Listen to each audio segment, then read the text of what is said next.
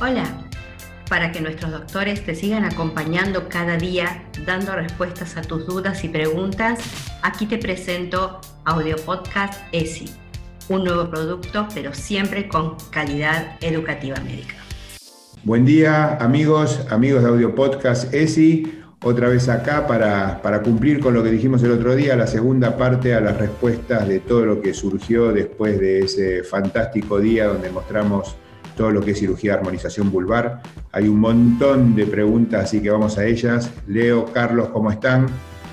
Jorge, Carlos, colegas, ¿cómo están? Bienvenidos. Es un placer para mí hoy estar acá, poder acompañarlos y que sigamos eh, contestando estas preguntas y que sigamos charlando sobre este tema y esta magnífica charla que la verdad que estuvo buenísima.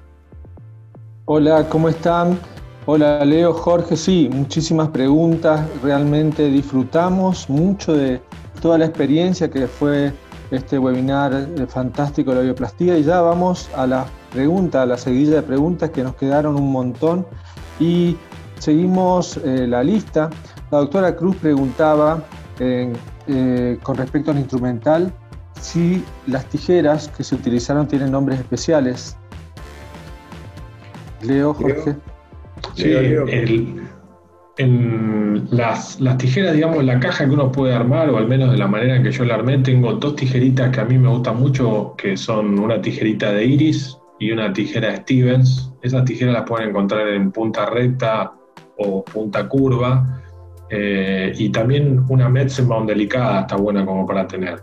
Eh, por ahí lo que está bueno es que vean las tres tijeras, que se fijen de qué manera, cuál les gusta más, o si no pueden tener una iris curva y pueden tener una Steven recta, cosa de que tengan todas las opciones y de esa manera van a poder trabajar en la zona genital de la manera en que explicó Jorge, eh, realmente como para tener todas las opciones y poder entrar en todos los recovecos como para lograr el mejor corte.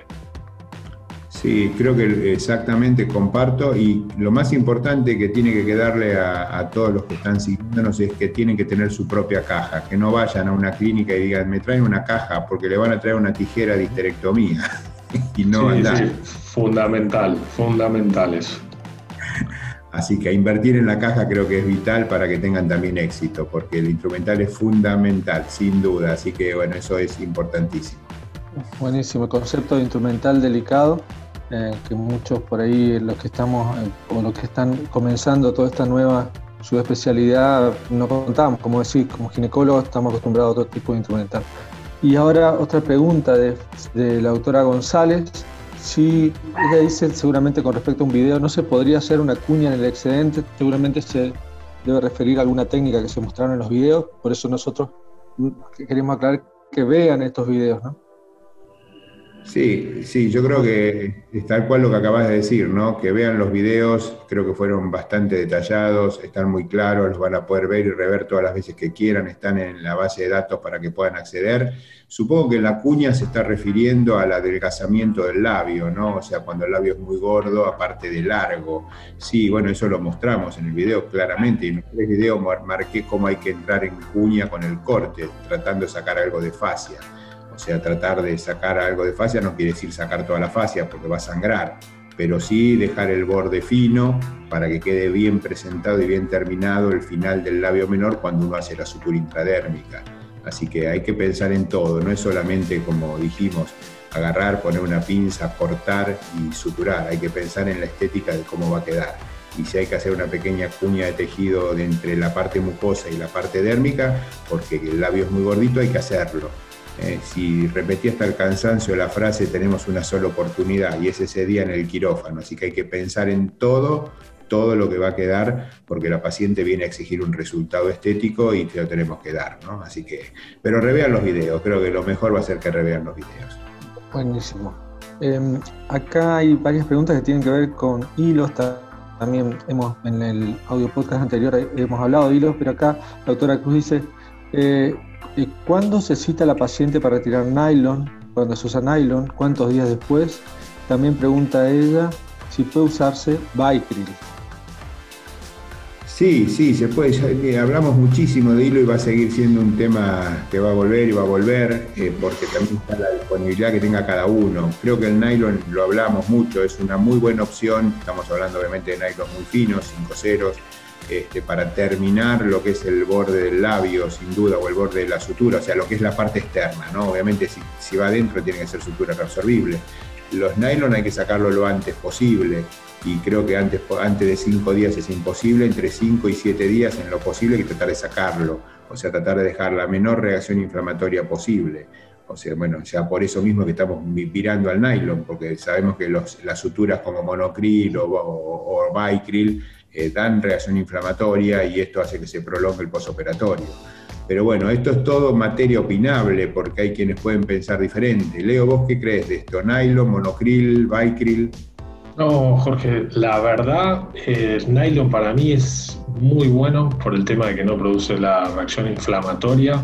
Eh, sí, por ejemplo, en, profundidad, yo el otro día les comentaba que en un momento utilicé Bicryl, Bicryl delicado, 5 o 6 ceros para dar los puntos de profundidad de acercamiento, pero hoy en día con PDS también estoy teniendo buenos resultados, entonces comparo uno con el otro y estoy viendo.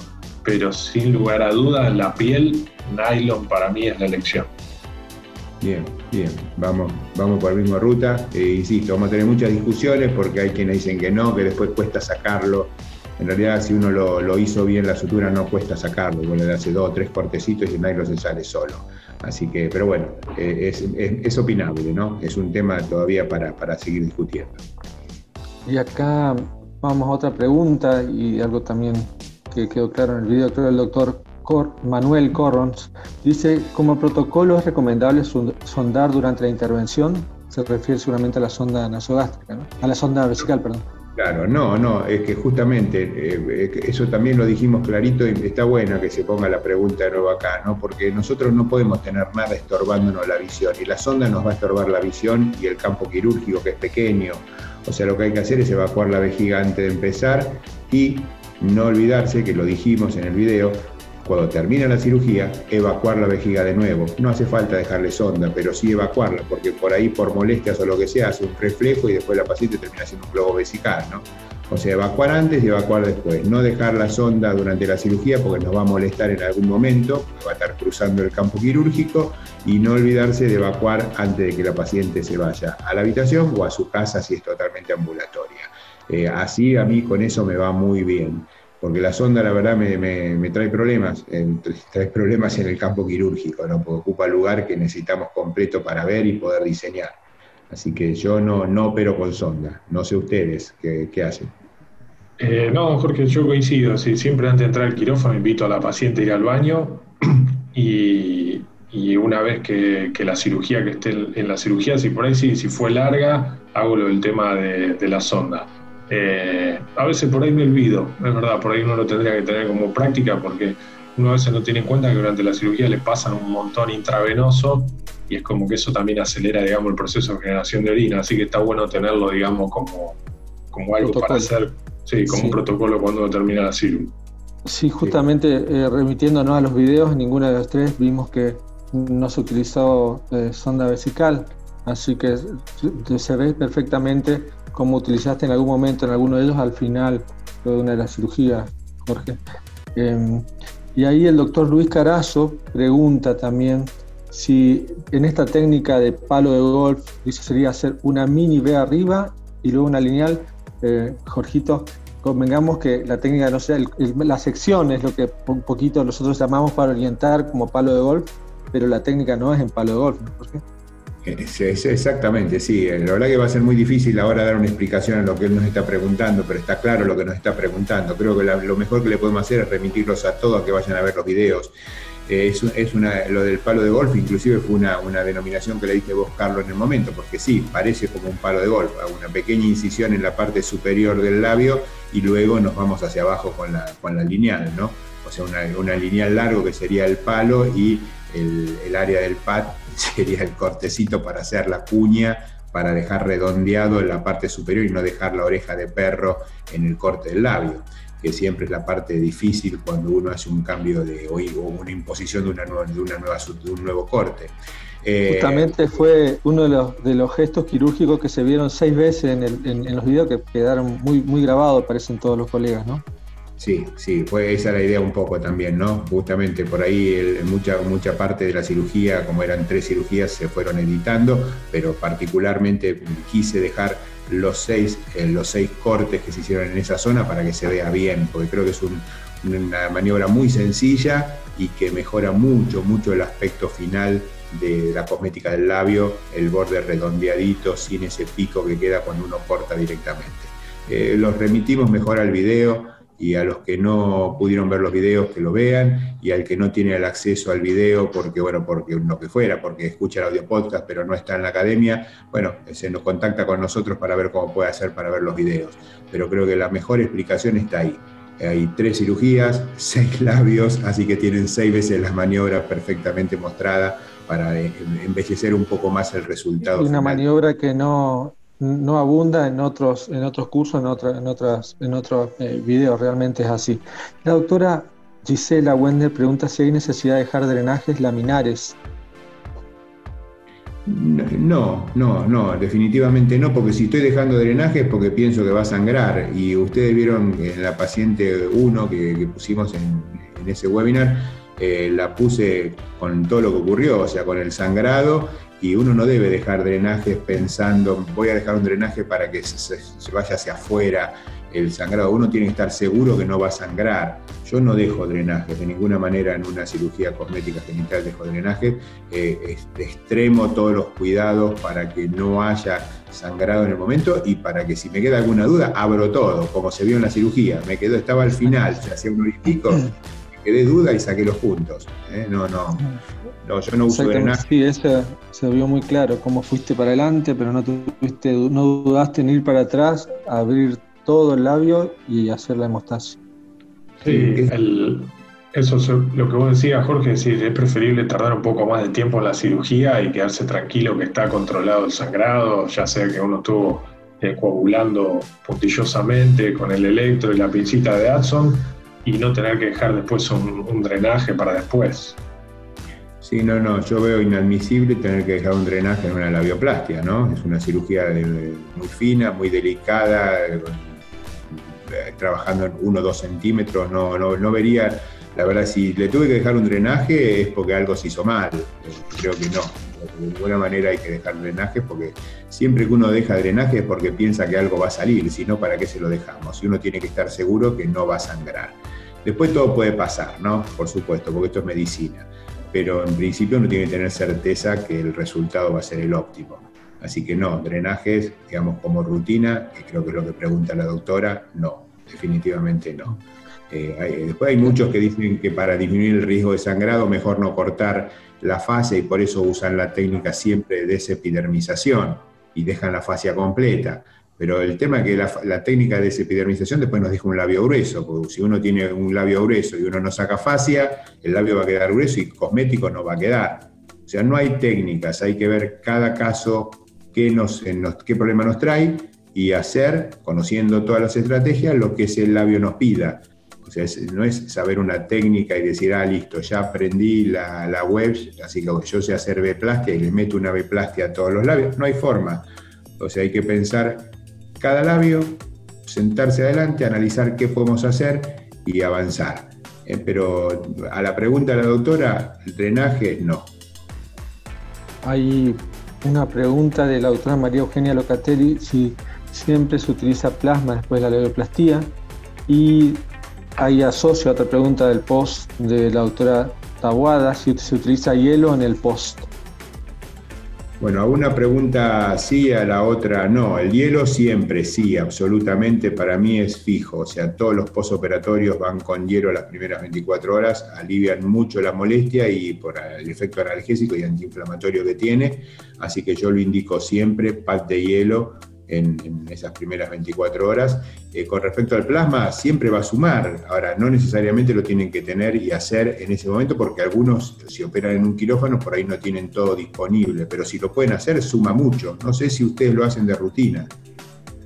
Yo personalmente de, rutina no, pero por ahí está bueno como para incorporarlo. Si por ahí vemos que hay algún puntito que está tardando en cicatrizar o hay alguna zona que está así como media lenta de cicatrización, es una muy buena opción como para agregarlo. Coincido con vos, con ustedes, sí, que, suma, pero no lo, no lo hago de rutina. Sí, ahora en el post, que sería lo que dijo Leo, sí, sin duda es una muy buena elección. O sea, si uno ve que alguna zona no está evolucionando bien, lo primero que hay que pensar es en PRP. No sí, en eso ninguna duda que ahí no habría que ni dudar. Pero intraoperatorio como rutina de la técnica quirúrgica yo no lo uso, definitivamente no lo uso. Buenísimo. Hay una pregunta del, también la doctora Toda, si si se reseca con láser de diodo, si se hacen puntos. Muy buena pregunta. ¿Sabes por qué? Porque creo que hay que terminar con esta cosa de, que la labioplastia es cortar un pedacito con una pinza y un diodo. y del láser mágico, exactamente. El láser mágico, entonces cortan y no dan puntos. Eh, ¿Por qué? Porque dicen, no me sangra. Y sí, claro, pero después cuando comienza la cicatrización queda una zona erosiva, que es la de la quemadura, y eso tarda en cicatrizar. O sea, hay que unir piel con mucosa. Eh, no, no, hay, no, hay, magia. El láser no es mágico. O sea, uno con el láser puede cortar, sin duda, pero después hay que afrontar los bordes. O sea, esto, esto a mí me, muy buena esta pregunta que apareció para dejar terminar con esta historia de que corto con el diodo y no suturo. Corto con el diodo y no suturo, ¿por qué? Porque no te sangró. Bien, ¿y qué dejas? ¿El borde quemado? Porque en definitiva termina el borde quemado, porque está quemado el borde, obviamente. Eh, la verdad que no estoy de acuerdo. Eh, no sé, eso me gustaría la opinión de ustedes para que dejemos clara lo que es la opinión nuestra, ¿no? Eh, sobre algo que es muy discutible, esto de corto un pedazo y lo dejo así porque no me sangró y después que cicatrice como Dios quiera. No, me, parece que me gustaría esto profundizar un poco más. Leo, Carlitos, ¿qué, qué piensan de esto particularmente? Eh, Jorge, acá yo quería por ahí hacer algo para destacar que es importante que el tema de la sutura de la piel y el plano profundo en realidad tiene como objetivo dirigir la cicatrización hacia donde nosotros queremos. Es decir, eh, no, obviamente que el tema de los bordes de una, de una cirugía se cierran por, una, por, por es decir, innumerables motivos de control de infección, pero lo más importante y sobre todo en la parte estética y plástica es dirigir la cicatrización. Entonces, si nosotros queremos que una cicatrización sea prolija, que sea limpia, que sea estéticamente correcta, es muy importante que nosotros lo suturemos y es más, sepamos la técnica de sutura que hay que utilizar y el tipo de hilo para poder dirigir esa cicatrización y, que el resultado y el objetivo sea el que nosotros realmente estamos buscando. Entonces me parece que no suturar eso realmente nos estamos perdiendo más del 50% de la cirugía, más del 50% del resultado estético. Eh, sí, y eso quiero asociar también y añadir otro concepto del corte con diodo, el peligro que, cuando uno corta con láser, eh, que quede carbonizado los bordes y siempre, por supuesto, suturar, pero que se una sutura. Entonces, tener mucha precaución cuando hacemos el corte con láser. O sea, tiene que ser con la experiencia un corte no levante temperatura con una potencia adecuada, eh, de 8 watts, un corte, digamos, eh, un corte sin, sin, dejar mucho tiempo eh, realizando corte, porque ahí carbonizamos. Y lo que vos nombrabas, lo que ustedes decían en el podcast anterior, que ahí la la herida o la, sutura se abre. Entonces, eh, muy, mucho cuidado cuando hacemos el corte con la resección con láser y siempre hacer los puntos. Yo coincido eso con usted. Sí, y dejar claro esto, ¿no? De que el concepto de la bioplastia láser es un concepto de marketing.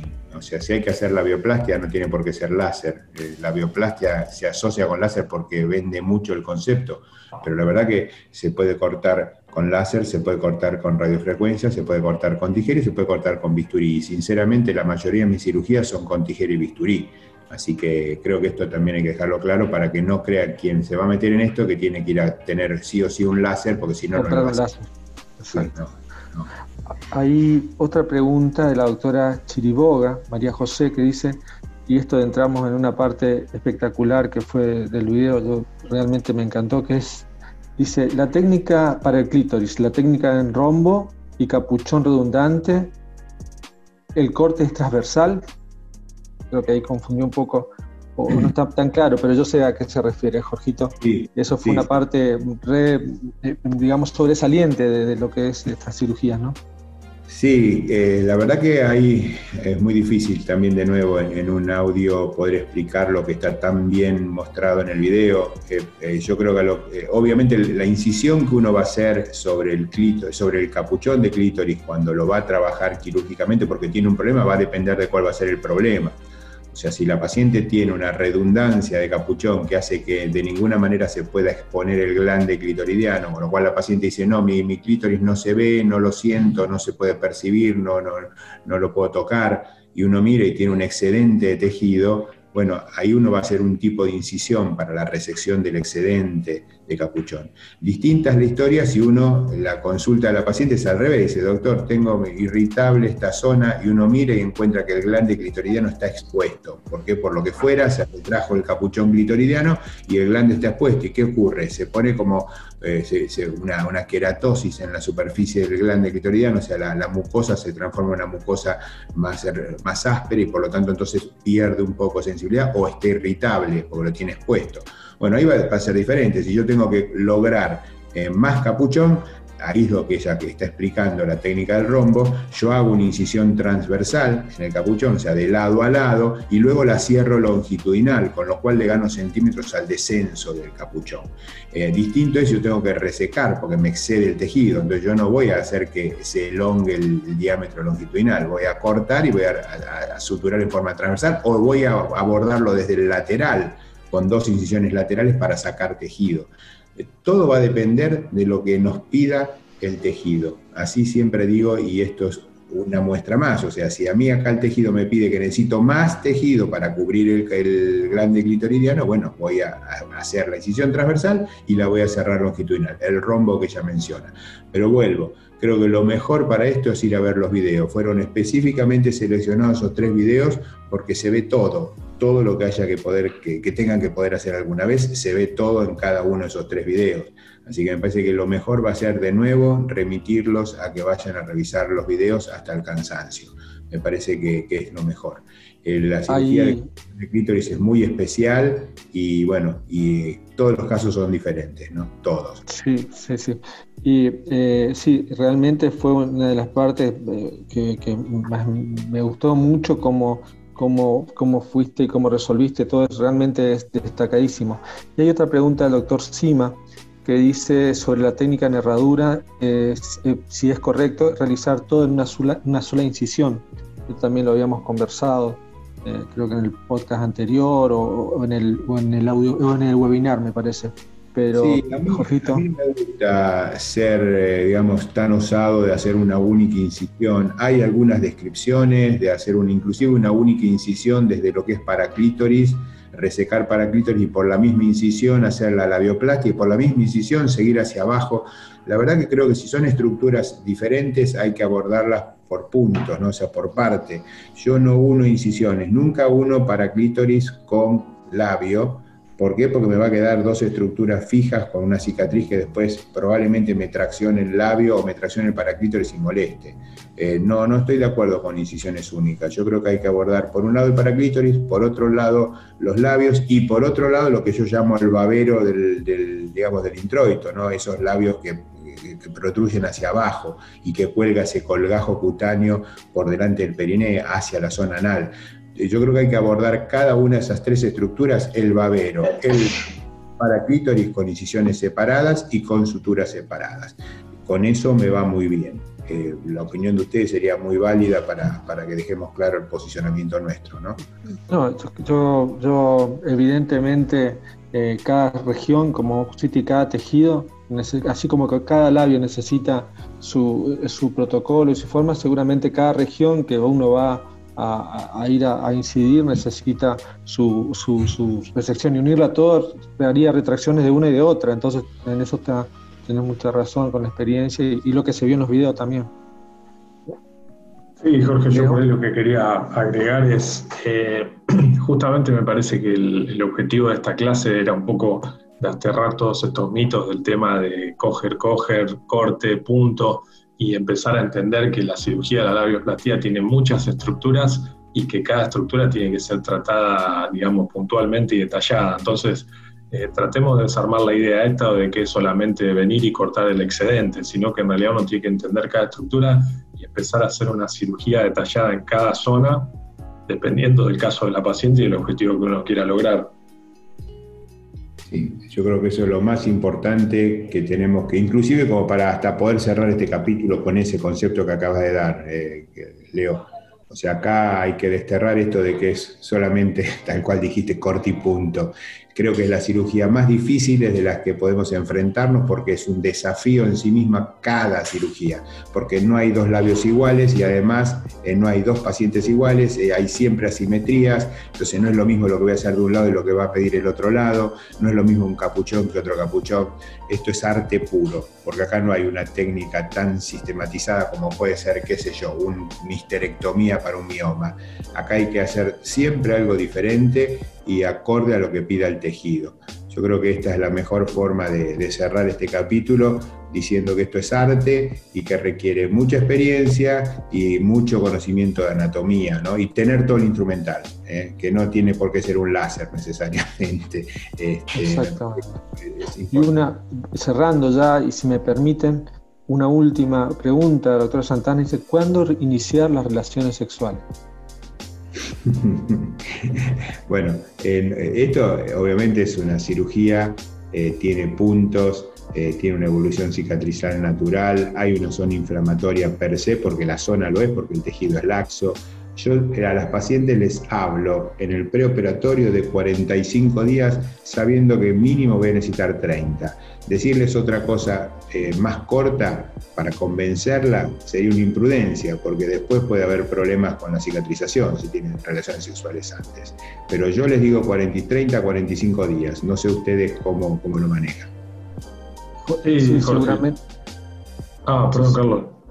No, no, es lo que decía Jorge, sí, de 30 días en adelante, sobre todo en procedimientos eh, eh, como los que vimos, sin duda, 30, 45 días para, tener una buena, una buena cicatrización. Sí, yo siempre les digo 30 días sin relaciones, 30 días sin gimnasio. Y obviamente mucho énfasis en que la zona siempre esté seca y, tratar de por ahí, hay los primeros días que no utilicen ropa interior, de manera de que esa zona esté, digamos, bien ventilada, porque es muy importante, en cuanto se empieza a juntar humedad, se empiezan a abrir los puntos. Eso fue una muy buena forma de cerrar esto, lo que acabas de decir, Leo, ¿no? Zona seca, porque muchos dicen, bueno, le pongo una crema, le indico una crema, le pongo un polvito cicatrizante y eso lo único que hacen es mantener la humedad y es lo peor para la sutura. O sea, no, hay que mantener el área seca lo más seca posible este, y sin agregados. O sea, si uno hizo bien las cosas no tiene por qué estar poniendo ningún polvo cicatrizante, ni ninguna crema antibiótica, ni nada, en tanto y en cuanto que no haya complicaciones, ¿no? Si las hay, bueno, habrá que usar lo que haya que usar. Pero si va todo bien, nada, cicatriz seca, lavado, secado y otra cosa. Creo que es la mejor forma de, ver la evolución, tal cual lo, acabas de plantear, ¿no? Está muy, muy bueno para, para, que a todos. Bueno, chicos, creo que estamos ya en tiempo y, terminando, finalizando este, este, nuevo audio podcast, ¿no? Sí, y bueno, invitarlos a, seguirnos en, Spotify, simplemente como Spotify, calidad educativa médica, y ahí nos van a ver a los tres en la fotito para poder hacer todo el seguimiento de todo este grupo, ya creo que de 10 grabaciones, donde se van a poder eh, escuchar y compartir todas las, experiencias que han vivido en los videos. Y bueno, e invitarlos al próximo, donde vamos a seguir enseñando, como siempre hacemos en calidad educativa médica, con calidad educativa médica y mostrando el durante, no fotos de antes y después, sino cómo se hace, cómo se llega. Así que eh, gracias Leo, gracias Carlitos, a seguir eh, trabajando que se nos viene la semana que viene donde tenemos que presentar un nuevo capítulo de S Academy. Saludos. Gracias chicos, estamos en contacto y, nos seguimos escuchando y viendo y compartiendo estos, audio podcasts y los webinars. Muchas, muchas gracias y gracias a todos los colegas que nos siguen, que, escuchan los audio podcasts y que también que están con nosotros en el curso. Un placer poder que nos acompañen, un placer poder tenerlos en el grupo. Listo, le damos lugar a nuestra locutora para el cierre. Chicos, chao, nos vemos. Por hoy nos vamos pero Esi está aquí esperando por más y más amigos. ¿Dónde? En www.calidadeducativamedica.com y en nuestro WhatsApp más 54 911 2665 8733. Seguí cuidándote, formándote en casa.